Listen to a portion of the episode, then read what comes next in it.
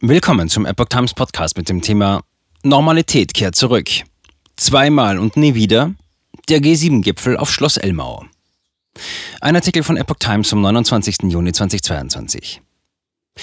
Aller guten Dinge sind drei. Für den G7-Gipfel in Oberbayern gilt das nicht, zumindest aus Sicht der Einheimischen. Sie sind froh, wenn jetzt wieder Normalität einkehrt.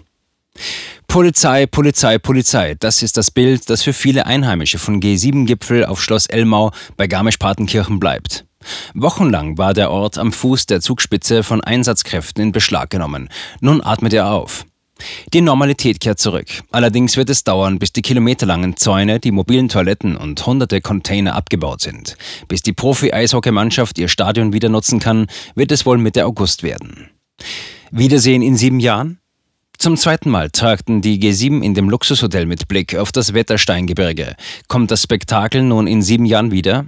Regierungssprecher Steffen Hebestreit hatte die Einheimischen im Mai beruhigt, der Gipfel werde nun nicht alle sieben Jahre in die Region kommen. Wir erwarten eher, dass es das nächste Mal woanders stattfindet, sagte nun auch Innenminister Joachim Herrmann. Aber Berlin entscheidet. Ganz aus der Welt ist das Thema nicht. Schlossherr Dietmar Müller-Elmau, für den sich schon 2015 mit dem G7-Treffen ein ehrgeiziger Traum erfüllte, dürfte nichts gegen eine Neuauflage haben. Ich habe dieses Hotel so gebaut, dass es perfekt ist für den G7-Gipfel, sagte er im Mai. Von mir aus kann das jedes Jahr stattfinden. Aber ich habe das ja nicht zu entscheiden. Dritter Gipfel in dieser Form nicht wünschenswert. Die Antwort Einheimischer auf die Frage nach einem neuen Gipfel klingt anders. Bitte nicht. Auf keinen Fall. Die Bürgermeisterin von Garmisch-Partenkirchen, Elisabeth Koch, sagt, denkbar ist alles. Wünschenswert wäre ein dritter G7-Gipfel in diesem Format in meinen Augen nicht.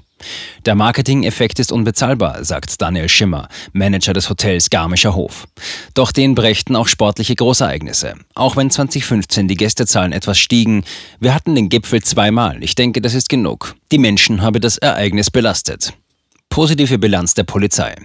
Was bleibt, dürfte aber eher die positive Bilanz der Polizei sein. Gerade mal etwa zwei Dutzend Festnahmen, keine brennenden Autos, nicht eine einzige Fensterscheibe ging zu Bruch. Manche sprachen schon 2015 vom friedlichsten Gipfel aller Zeiten.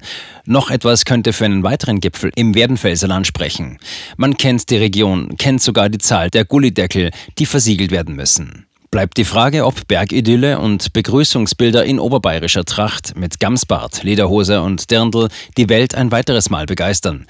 Der Gastronom Schimmer meint, Deutschland hat andere schöne Orte zu bieten. Nicht ganz so schön wie Garmisch natürlich, aber auch schön. Deshalb bin ich überzeugt, dass die Bundesregierung es das nächste Mal an einem anderen Ort stattfinden lässt.